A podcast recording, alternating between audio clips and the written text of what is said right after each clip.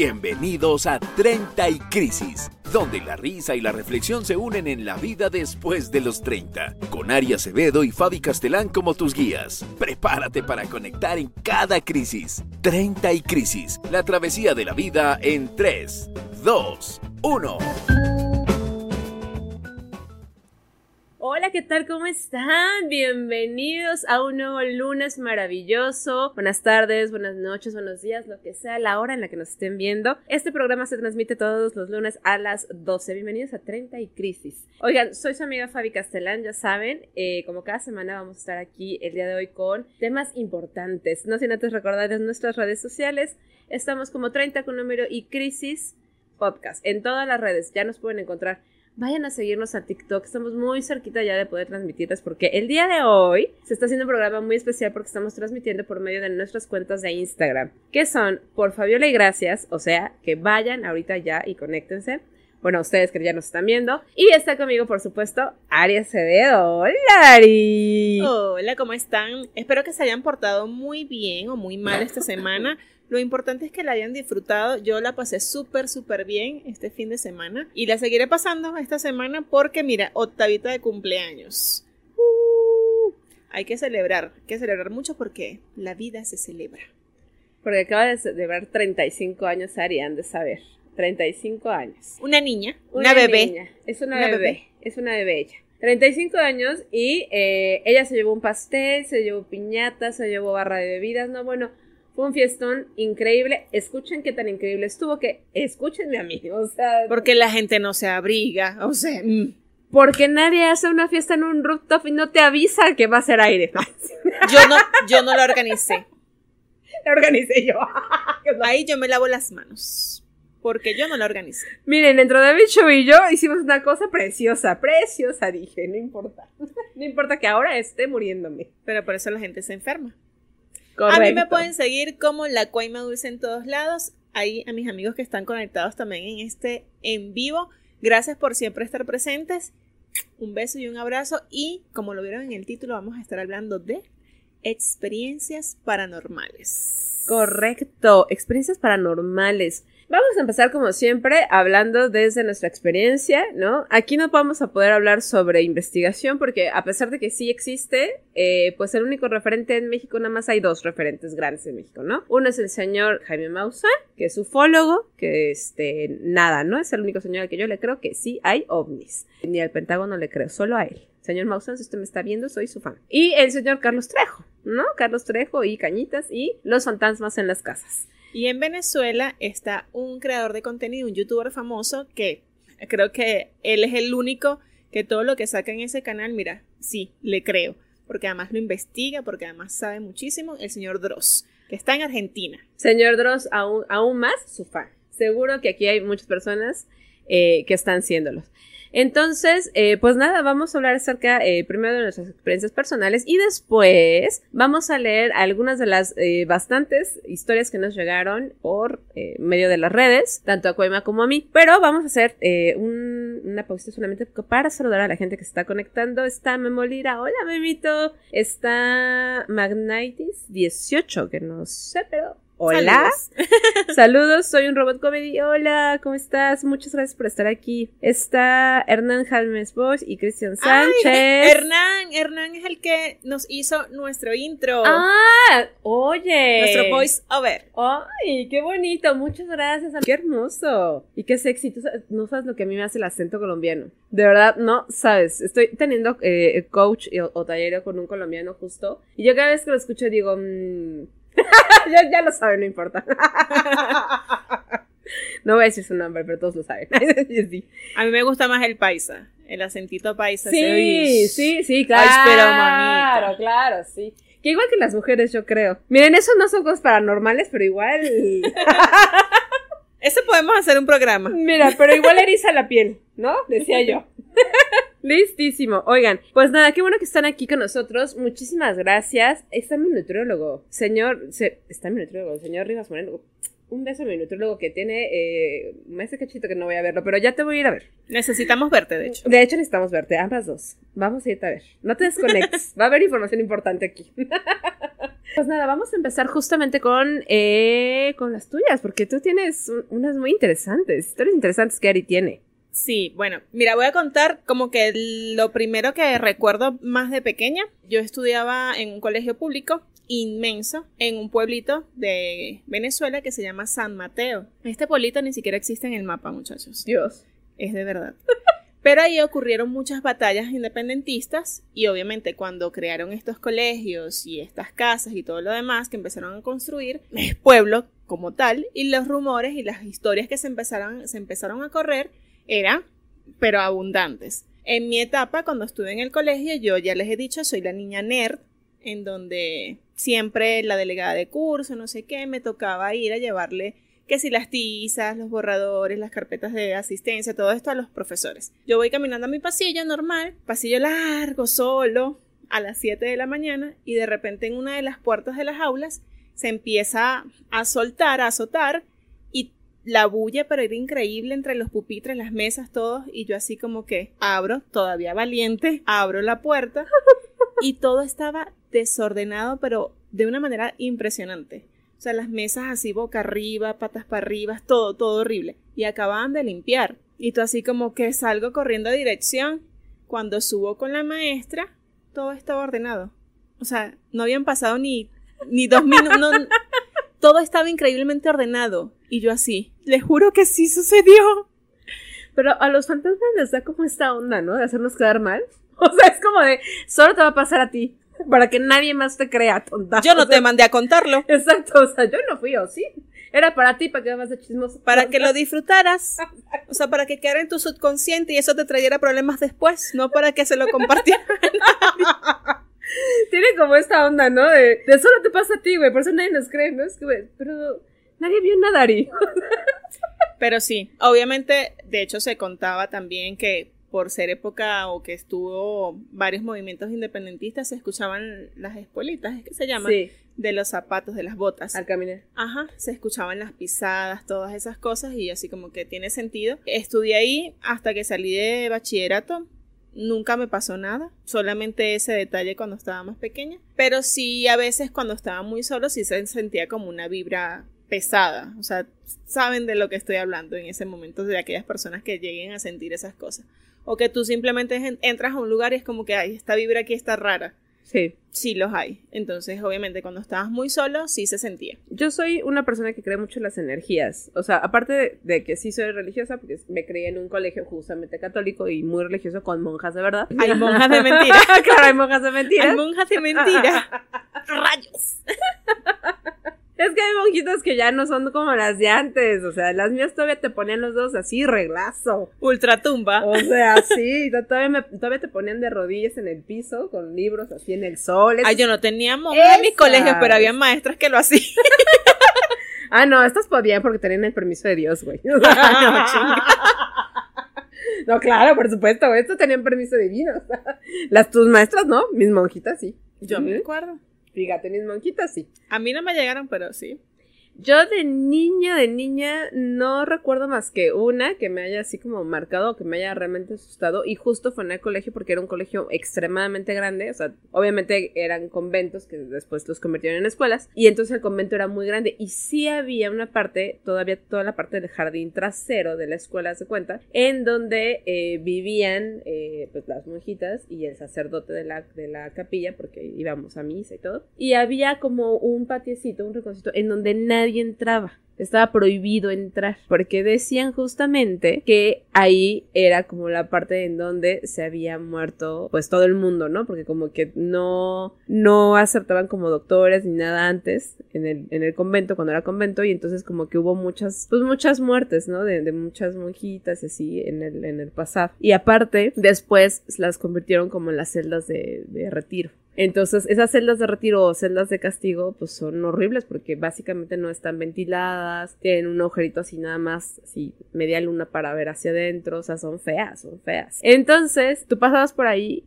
y yo me acuerdo que me quedé hasta muy tarde en la escuela No sé por qué fue, pero no recuerdo, estudiando, por supuesto. Obvio. Obvio no estaba castigada para nada, pero bueno, me quedé hasta el final y me mandaron justamente a sacar como escobas y demás porque me tocó barrer salones. Y me acuerdo que haber pasado por ahí dije, ay, ¿qué va a pasar? Porque generalmente pasábamos y le dábamos la vuelta, ¿no? Del otro lado, para no atravesarlo.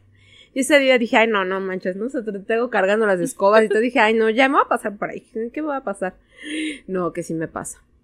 Sí. Se sentía un frío, Ari. Era pleno verano. O sea, yo llevaba vestido, porque llevábamos vestido largo, pero pues era vestidito. Hacía un frío en la chingada celda que yo dije, no. Y todavía me atreví a abrirla y dije, porque daba hacia el otro lado. Entonces yo dije, no, pues nada más la atravieso y se escuchaba así, como golpeteo en.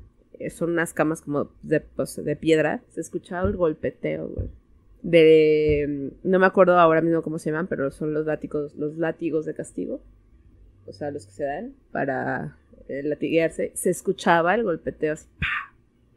Y yo volteé y yo así de no hay nadie. Y todavía muy valiente dije, no hay nadie, no hay nadie, no hay nadie, no hay nadie. no hay-". Y se me cierra la puerta de atrás y yo dije, no. Y ya, Ya terminó de pasar. ya miren, ya agarré, aventé las escobas, me salí corriendo. Y llegué sin las escobas ni nada. Que yo no voy a barrer hoy. dije, no, gracias, ma. Con la camisa se puede. Sí, que no me, no, y aparte no me iban a hacer regresar, ¿eh? Y no me hicieron regresar, mandaron al maestro de educación física.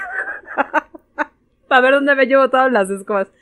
Pon, de tú a saber si realmente escuché algo o simple y sencillamente pues es la mente haciéndote ahí jugarretas porque No, no, O sea, yo jamás voy a decir, yo, es fue mi mente. No. O sea, esas mesas y esos pupitres estaban volteados. Yo escuché a la puerta. Miren, yo como estudié psicología tengo problemas con eso porque es como de que, güey, eres psicóloga, no puedes estar creyendo en esas cosas, pero hay cosas que después como adulta me pasaron y entonces ahí sí. ¿De adulta qué te pasó? Una vez, unas amigas locas se fueron a rumbear y llegaron como a las 2 de la mañana. Ari, párate que nos vamos a la playa. Y yo así como que, ¿pero qué? Las 12 de la mañana. Yo estoy durmiendo, no, me. Nos fuimos, nos cambiamos. Ay, ahorita tan aburrida siempre, güey. Ah. Nos fuimos en la carretera a esa hora y el chico iba manejando normal y de repente cosas que normal pueden pasar. Le digo, mire, ¿cuánto tiempo tienes tú conociendo a las muchachas? No, las conocí ahorita en la disco. Y yo así que- ya eso era suficientemente peligro.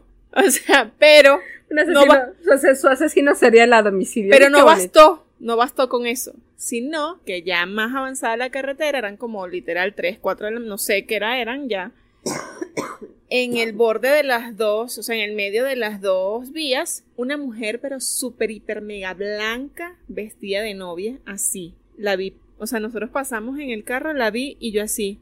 O sea, yo creo que yo también me puse blanca del susto y todos me voltearon a ver, bueno, menos el que manejaba. y que sí la viste, ¿verdad? Y yo, sí la vieron todos, o sea, no fui yo nada más. Y nos paramos, esa noche no terminamos de llegar a nuestro destino, que era la playa, y nos quedamos en un hotel, en la vía. Porque Sí, sí, no, nos gracias, dio súper pánico, así que no. No, gracias. Nos dio mucho miedo. Esa vez sí me asusté muchísimo, porque primera vez que veía algo tan cerca. O sea, fue súper cerca así. O sea, pero solo pasó, o sea, no, pero, pero ¿cómo se veía? O sea, ¿se veía como terrorífica o se veía solo como una persona caminando? No, se veía terrorífica. Ay, porque no. estaba parada así. Ay, no. no, no, no, no, no. Ay, no, eso sí, eso sí me da miedo. Sí, no.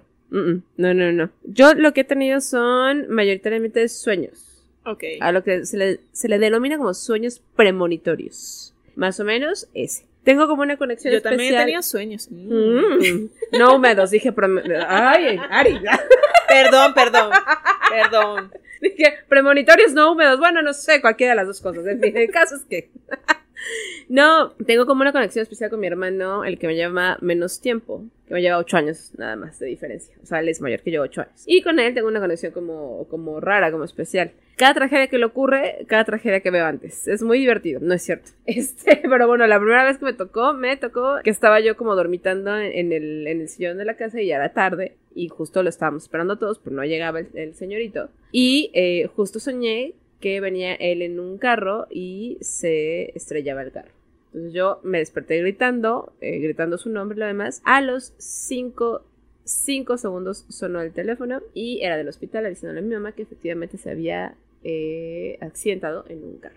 se incendió el carro. En fin, estuvo, estuvo feo, feo, feo. Sentí la piel chinita, chinita. Y yo hasta la fecha sigo sosteniendo que justo se lo estaba contando a mis, a mis papás en ese momento cuando hablaron por teléfono en el hospital. Entonces, nada, no, mi mamá me mandó como a la iglesia y me dijo, vete a confesar. No, no Exorciza. Exactamente. y la segunda vez lo atropelló un taxi. Lo atropelló un taxi, es decir, mi hermano es el hombre de las ocho vidas, es un gato. Pero porque sueñas con O tu hermano. no Yo- sé. Tu hermano está así que no sueñes conmigo. Por favor. Es lo único que te pido. No sé por qué, miren, son deseos inconscientes. Oye, me atacaba con cuchillos, se creía ninja cuando era niño. De alguna manera lo tenía que sacar. Esa es la parte psicológica. Mm, ven, ven, uno puede hacer mucho. La mente es poderosa, muchachos, es poderosa. no es cierto. Bueno, el punto es que la segunda vez lo atropelló, lo atropelló un taxi y igual.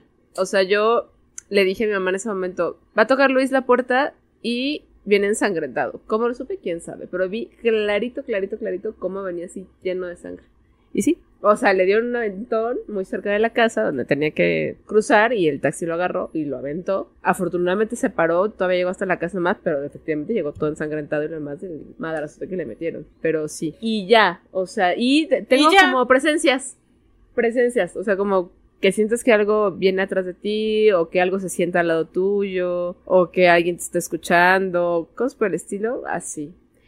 Así. La última fue hace hace como un mes que me pasó, igual que a ti. Me encontré a una persona, o sea, venía yo en el taxi, en el Uber, y venía con, con Alex, que ya saben que es mi hijo. Venía con él, y clarito, o sea, lo puedo súper describir. O sea, traía una camisa de franela, una, un gorrito, era un chico, ¿no? Y venía igual, o sea, venía caminando así hacia el taxi, que yo dije, lo va a matar, ¿no? Pensé que se iba a atravesar, pero no, más bien atravesó el taxi. Y venía ensangrentado. Entonces yo dije, no puede ser, ¿no? Y yo, yo grité, o sea, grité en el taxi y todo. Yo decía, acabo de ver algo. O sea, lo atropelló un muerto, no sé qué, se para el taxi, lo vemos, o sea, se baja el señor y dice, che, loca, ¿no? O sea, que yo no vi nada, aquí no hay nada, ¿no? Señora, ¿qué tomó antes de montar? Y, y Alex así de solo comimos palomitas, ¿no? Porque nada más tenía palomitas.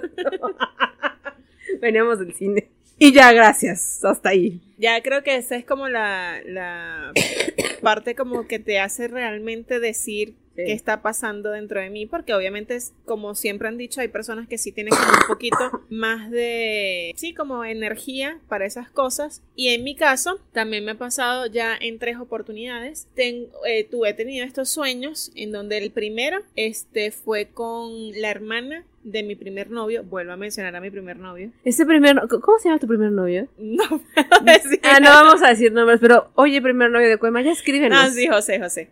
Josecito, ya escríbenos. Ya, mira, tú eres parte de este podcast, tú vives en nuestros corazones ya. Pero bueno, lo cierto es que esta chica, o sea, la hermana de mi novio, es enferma, súper así de la nada. La hospitalizan de emergencia y estaba muy grave. Y yo esa noche sueño con ella, que había fallecido, y yo dije, no puede ser, o sea, pero fue tan real que me levanté muy mal. Y yo así como que escribiéndole para saber cómo seguía, no sé qué. Nunca me respondió. Llegó a la casa como a las 12, una de la tarde, devastado así, o sea, yo apenas lo vi bajarse así, que iba a entrar a mi casa, ya, ya sabía, ya sabía que sí, era verdad mi sueño. Y yo no puede ser. O sea, ¿por qué me pasa esto? Ari y yo no vamos a soñar con nadie. O sea, cuando lo ustedes, prometemos. cuando ustedes nos digan, ay, ojalá soñaras conmigo, cuidado. cuidado. Especifiquen bien qué tipo de sueños quieren que Ari y yo tengamos sobre ustedes. Literal. Literalmente. La segunda vez que me pasó fue con una tía. Estábamos comiendo, almorzando en la casa y en la casa había un cuadro de la Santa Cena enorme, así en el comedor. Y yo estaba comiendo normal y de repente me quedé así como que en stand-by, no reaccioné y el cuadro se cayó. Paz. Y fue así como que mi tía. Como a los cinco segundos literal, sonó el teléfono avisándonos que mi tía había fallecido. Sí. Y yo, ok, esto, esto está aumentando porque ni siquiera estaba dormida. Ajá. Fue literal ahí en el momento. Yo, ok. Y la última vez fue con mi abuela. A ella sí no la soñé como tal. Simplemente yo estaba dormida y sentí que ella se sentó en la orilla de la cama y se fue a despedir. Y yo así. Mm. O sea, de todas creo que ha sido como que la, la más bonita. Obviamente sí me desperté La así como que mi abuela. Pero mi mamá no me había querido decir que estaba hospitalizada cuando le llamé así como que, ¿cómo no me vas a avisar? Salí corriendo al día siguiente súper temprano porque yo estaba en Caracas, a mi pueblo, a visitarla y no sé qué. Y mi abuela falleció como a la igual 12, una de la tarde de ese día. Pero se fue a despedir esa noche. ¿Cuánto tiempo tiene de fallecido tu abuelo? 10 años. 10 años. Fíjate, mi papá falleció en la época del COVID. Y justamente eh, cuando, bueno, en la época del COVID, eh, ustedes sabrán, pues no se, pudo, no se pudo enterrar a nadie, ¿no? Todo el mundo fue incinerado. Y aparte de las incineraciones, pues era como este, estar en la fila del súper, ¿no? O sea, era una tras otra, tras otra, tras otra, ¿no? Entonces, eh, las familias que perdimos, básicamente compartimos un mismo velatorio porque no había ya velatorios, ¿no? Entonces hagan de cuenta que estábamos como tres, cuatro familias en el mismo velatorio, bueno, de, de a dos, porque no más. Uh -huh. nos, nos permitían de dos y iban como pasando las urnas por turnos, ¿no? Así que para que le lloraras dos segundos y se la llevaban y adiós, ¿no? Y fue muy eh, extraordinario porque mi papá es, era amante de los gatos igual que el, lo soy yo. Y en el tiempo en el que estuvimos esperando ahí mi hermana y yo, entró un gato de la nada. Y el gato pasó ahí todo el tiempo de la incineración. Las tres horas y cachitos que nos, que nos aguantamos ahí, el gato estuvo con nosotros ahí. Cuando preguntamos, nos dijeron que no sabían de dónde había salido el gato, que nunca lo habían visto. O sea, que no era como un gato así del, del jardín. Y ¿De dónde salió el gato? No sabemos, pero el gatito estuvo ahí. Tengo hasta fotos y todo que le sacamos porque no lo podíamos creer. Creemos que fue como un, un, una señal, un, un, animalito de transición, no lo sabemos. Acompañamiento. Un acompañamiento. Pero digo, también cuando crecen este tipo de cosas que te suceden como paranormales y lo demás, también tienen un lado que a veces es simbólico o que es bonito, ¿no? O sea, al final Miren, yo me quedé con esa idea de ese gatito por algo estaba ahí, ¿no? A lo mejor acompañó a mi papá, o sea, no lo sabemos, ¿no? Pero pasan cosas, ¿no? Hay otras historias que ustedes nos contaron que vamos a empezar a leer ahorita, eh, que ya no están tan... sí, sí, traen ahí unas historias raras, pero nada, les vamos a dar voz, miren. Ay, déjenme entrar. Dice... En casa de mi tío dicen que antes era un hospital. A veces en las noches se escuchan voces y sonidos en la sala de la casa. Jamás nos hemos vuelto a quedar o cuando nos quedamos, la verdad, no bajamos. justamente, decía, justamente sí. las energías, ¿no? Yo, yo sí creo en las energías y sí creo que las energías se, se Una buena limpieza. Ajá, sí. Ah, bueno, ahorita la cuento. Cuando termines tú. Ok, esta es de... Eh, una vez en Valle de Bravo, detrás de uno de los cerros, vimos unas esferas metálicas que se sostuvieron en el aire haciendo una V. Después desaparecieron. ¿Ven? Lo que les decía yo, sí existen los ovnis. Yo no he visto esas esferas nunca, pero sí he visto platillos. ¿Tú? No. Ovnis no. No. Pero nada más esa vez. Mío es real. ¡Ay! pero si ya lo dijo el Pentágono. Carne viva. ¡Ay!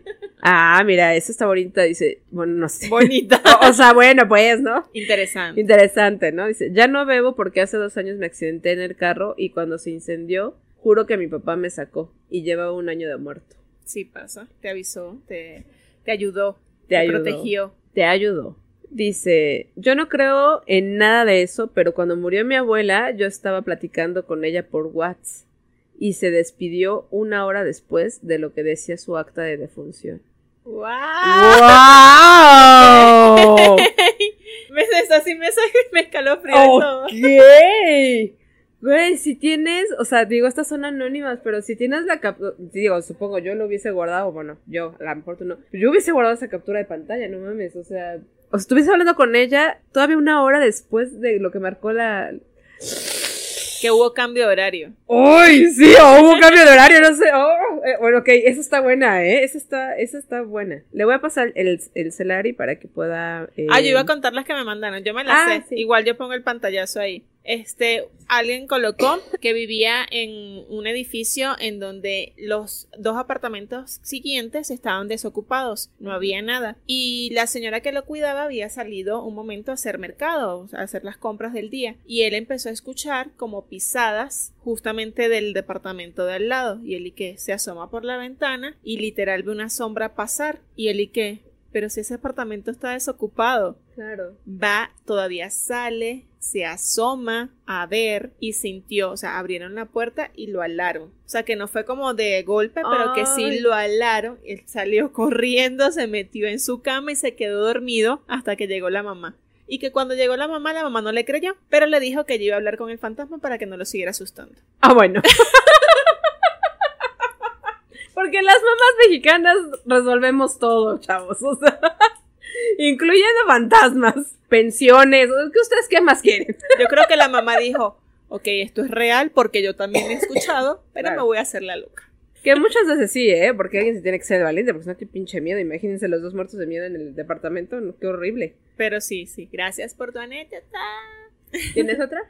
Y ah, la otra, déjame pensar. Pero me había eh, acordado de una amiga que está ahorita en Argentina, Elisa Borrell, que ella nos contó que una vez se cambió de departamento también allá en Venezuela y el día que se mudó, ella tiene un súper amigo que es ciego. Y el chico la estaba ayudando, o sea, le traían las cosas a él y él las ubicaba como en la casa porque ya había recorrido el departamento y tenía como ubicado más o menos los espacios. Y él decía, o sea, en una de las entradas que sí, le dijo, ¿quién está aquí?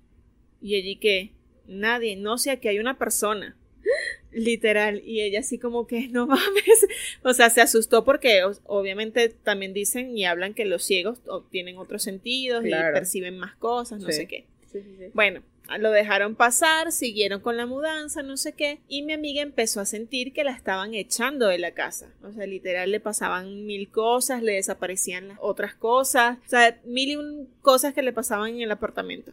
Y dijo, no, me están echando, o sea, literal. Y cuando empezaron a, o sea, trajeron como ayuda y no sé qué, a buscar qué había, Sí. encontraron un matero, un jarrón, como en la parte de arriba del closet, y ese matero tenía de todo.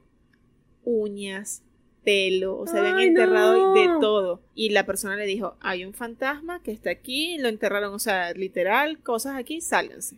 Y mi amiga tuvo que, que desocupar el apartamento. O sea, desde el día uno ya lo sabía, todavía soportó más cosas y literal se terminó yendo. ¿En serio? Sí. Eso, eso sí me dio así como. O sea, porque es enfrentarte literalmente a que no te quieren ahí. Cuando encontró el jarrón y vio todas esas cosas, fue así como que, aparte del asco, o sea, sí había algo que habían echado ahí. Echado, así como dicen en Venezuela, no sé cómo lo dicen aquí. Esas cosas a mí me dan muchísimo miedo porque sí creo que son como muy malas energías y ahí ya tiene que ver como otras cosas, ¿no? Sí, claro. O sea, tipo Brujería, brujería, sí. santerismo, etcétera, ¿no? Sí, total. Tenemos otra que dice, cabrón. Puedo hablar o conectarme con personas que ya no están, pero solo si ellas quieren. A veces me dan mensajes y hasta que no los entrego me dejan en paz. No lo digo porque la gente me tacha de loca. Pues. Pues. y todo así de. eh, No, no, está bien. O sea, es que sí, hay gente que definitivamente yo sí creo tiene otra conexión, no sé si con el bien, con el mal, con- pero hay algo. más allá. Hay algo que está allí y que eres portador de eso. Sí, claro. Y aparte creo que tú no lo escoges, creo que te escoge, ¿no? O sea, como que naces o algo así, o te dan ese don, no lo sé. A veces veo cosas que otras personas no, como objetos, duendes, hadas, y la verdad es que lo único que siento es miedo. Yo- ok. Yo también lo sentiría. Aquí tengo el don de Fabi. Ella no lo ve. Ella no ve su teléfono, no encuentra las llaves. Justamente yo le iba a decir también. Te iba a decir, yo tengo una duendita en mi casa. Que estoy segura que se pone mis zapatos, se lleva mis cosméticos, pierde siempre el celular. Vive dentro de mi bolsa. Estaba ahí, muchachos. Estaba ahí el chiste. Sí, no, claro, no lo voy a dejar. Este es mi don, gracias. Muy amable, Ari. sí soy. La otra anécdota no recuerdo bien, pero también hablaba como que de energías de, un lugar, un espacio, que básicamente él y dejó de ir porque sentía como mala vibra, sentía que veía cosas extrañas y no, prefería no ir a ese lugar. Igual aquí va a estar la captura. Acá dicen, a mi ex le dan visiones. Un día me dijo que mi mamá estaba teniendo un infarto. Le llamé y ya iba rumbo al hospital. La neta terminamos después de eso porque me dio miedo. sí, no vaya a ser a mí. que voy a tener la visión de que voy a terminar contigo. Güey, qué fuerte, ¿no? Oye, platícanos, ¿se llevaba bien con tu mamá? Porque a lo mejor no. ¿La quería? La quería porque sí le estaba dando un infarto a tu mamá, fíjate. Ahorita. llámale, llámale si no me crees. No, hombre, esto iba en la parte de los tóxicos, no aquí. ok. Me fui a vivir sola a Tlatelolco y duré un mes nada más porque todo el tiempo mis puertas se cerraban y las ventanas de la nada se rompían, como con golpes que parecían de balas. Ok, Yo no sé dónde queda Tlatelolco, pero sí. Yo también hubiese vivido un mes nada más. Nada más en recorrido creo que es largo el camino. No, mira, o sea, en Tlatelolco fue donde pasó la matanza del 68, de los estudiantes del 68. Entonces, dice, se rompían como con golpes que parecían balas. Eh, ¡Ah, qué terrible! ¡Ay, Dios! Vamos a censurar esta palabra. Eh, wow. Eso no pasó. Wow. Jamás. Wow. Qué terrible. Mira, otra cosa, eh, no sé si entra dentro de lo paranormal o no, creo que no, pero a mí me asustaba, eso sí me asustaba, era que también chiquita yo me sentaba en la cama, o sea, dormida. Sonambulismo. Pero es que no hacía nada, literal, era, me sentaba en la cama dormida y mi abuela se me decía, ya duérmete. Y ya, me volví a acostar. Sonambulismo. Y ya, y caminaba y luego mataba No, gente y no, no me no, acordaba, pero no, sabía Solo mucha- eso. Por razón Ari casi no habla de ella. ¿Cómo que no? Si yo hablo más de mí. Déjame, eh, ok, esta es. Una vez se me subió el muerto.